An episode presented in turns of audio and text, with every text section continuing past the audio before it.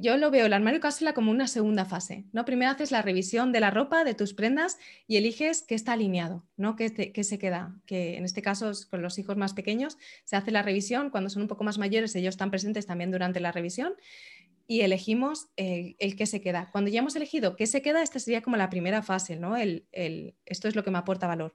Y aquí no estamos teniendo en cuenta el volumen o el número de cosas, simplemente estamos eligiendo aquello que nos aporta valor del el armario que teníamos o de las prendas que teníamos. Esto sería como una segunda fase, que es plantearnos si queremos instaurar el armario cápsula. Y en esta instauración del armario cápsula, probablemente lo que suele ocurrir es que hay exceso en la mayoría de los casos, o puede que falten incluso algunas prendas, que esto también podría pasar. En estos casos, como es algo que estamos probando si realmente eh, va a funcionar o no, si es una familia que pasa de tener muchísimas prendas a un armario cápsula, a no ser que lo tengan súper claro, puede ser un cambio radical, porque influye en el número de lavadoras, influye en, el, en que hay que doblar la ropa pues todas las semanas dos veces, en muchos casos, como influye incluso la dinámica familiar. Y si se pasa de mucho, mucho, muchas prendas a un armario cápsula, puede ser muy dramático. Entonces, en estos casos, yo sí que recomiendo tener este volumen de prendas ya revisadas que sí que aportan valor un poco de parte para asegurarnos que el armario cápsula funciona no solamente para el hijo o para la hija, sino también para la dinámica familiar. Porque implica algunos cambios en el, en el día a día de, de, la familia y esto también a veces no, no se sabe ¿no? o no se tiene en cuenta, que no es simplemente una decisión estética, ¿no? que, tiene otro tipo de consecuencias, que a mí me encantan y que para mí son una maravilla y que ese tipo de consecuencias para mí es algo beneficioso y que me aporta valor. Lo que pasa es que entiendo que igual que como hablábamos al principio, que el menú de la semana no siento que sea para todo el mundo, probablemente el armario de cápsula tampoco siento que sea para todo el mundo. Esta es una forma de probar. ¿Es para mí? Es como, como que esto no nos cierra a probar. Que las personas puedan probarlo y puedan descubrir si es para ellas o no porque yo la primera vez que creé mi armario cápsula y probablemente os ha pasado también a vosotras, eh, yo no, no me veía capaz. Yo pasé de tener 20 camisetas, o más de 20 camisetas, a, tener 5. Ya como no me veía capaz. Entonces, eh, esto puede pasar. Ahora estoy encantadísima, pero claro, he tenido ese, eh, he tenido que probarlo.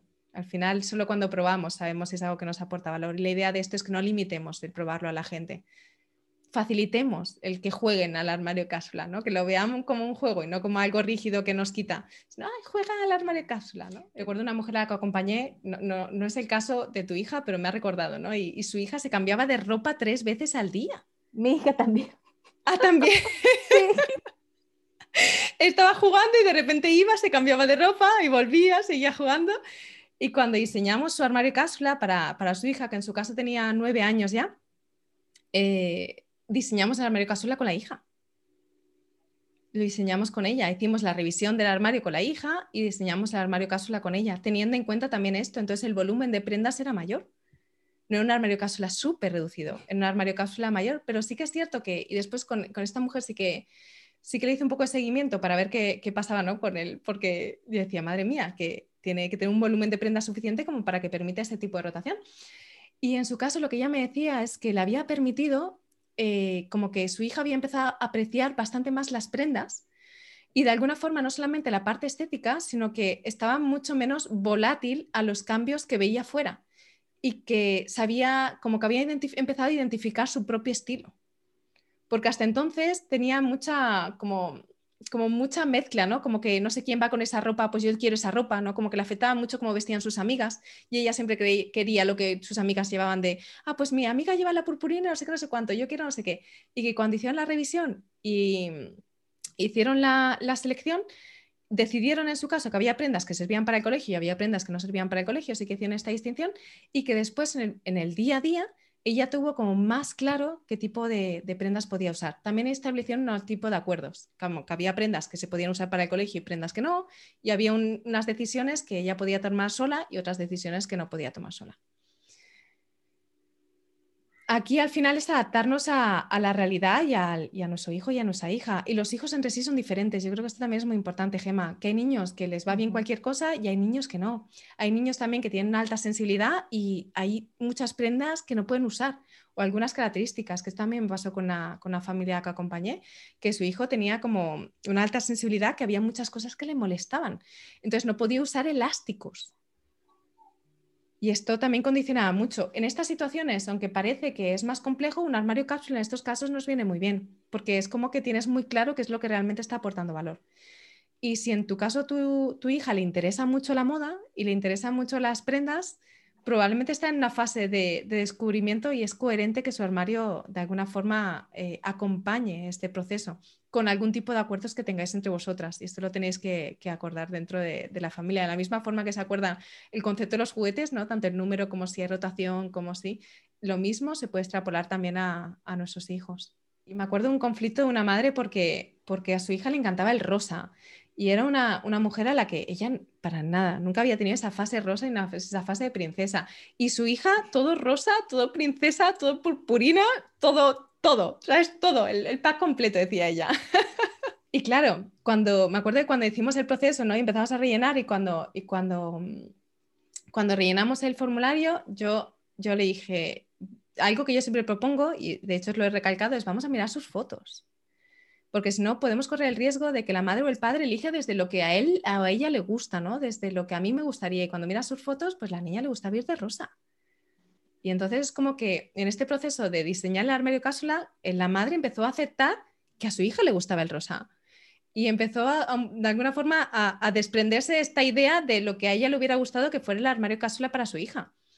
Porque sí que es cierto que quizás en edades más tempranas, las que decidimos que son bebés, pues ahí realmente eres tú quien decide, porque el bebé no, no, va, no va a decirte prefieres este color o prefieres este otro, pero cuando ya son niños, que son edades las que ya deciden y así tienen sus propias preferencias, es coherente que el armario cápsula se adapte a las preferencias también de tu hijo o de tu hija.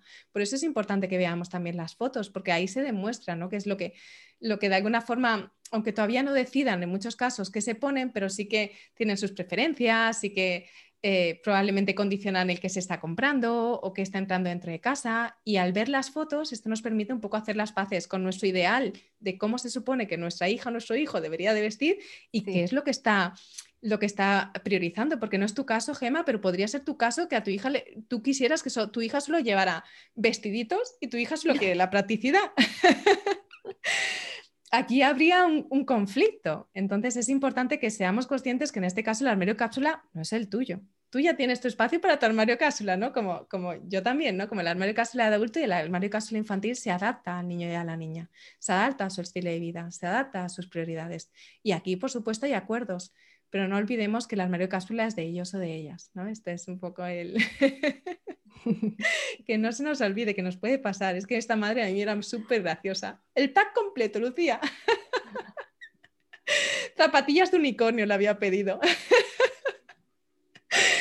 sí, sí. Y, tuvo, y tuvo sus zapatillas. De hecho, tenía zapatillas de estar por casa y eran zapatillas de unicornio, solo que solo tenía unas zapatillas de estar por casa. Y eran esas, y eran, y eran unicornio. Y, esto es, al final es, es es algo que nos permite también conocer mejor a nuestros hijos y a nuestras hijas.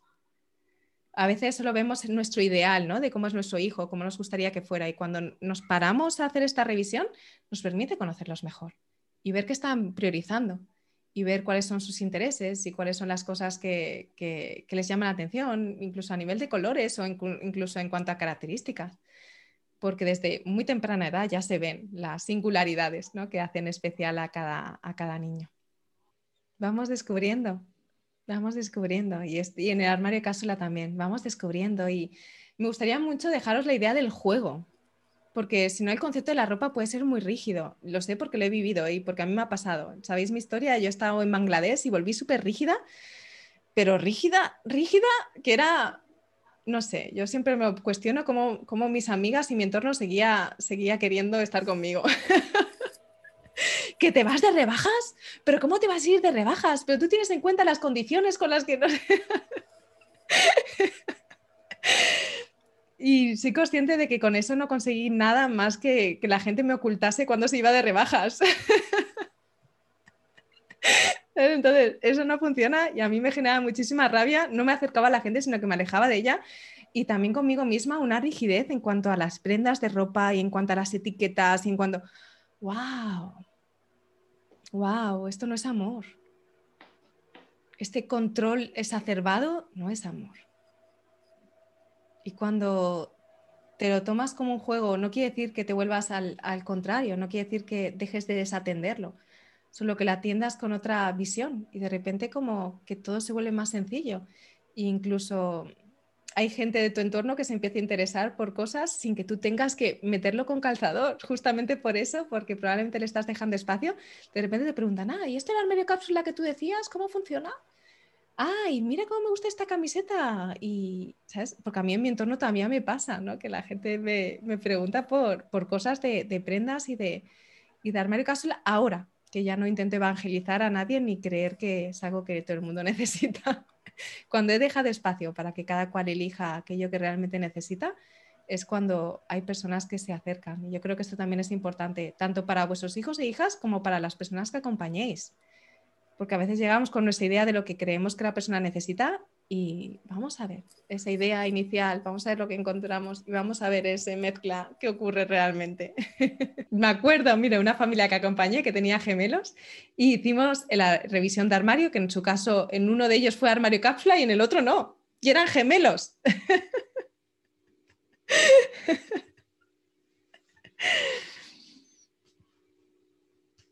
es, al final, esta es una propuesta con la que vamos a jugar para que aquello que resuelva no sea un foco de conflicto dentro de la unidad familiar, sino que sea algo que nos inspire. La ropa, la idea no es que sea un foco de conflicto y el orden tampoco, sino que sea algo que nos inspire y que nos permita aprender a escucharnos en todos los sentidos.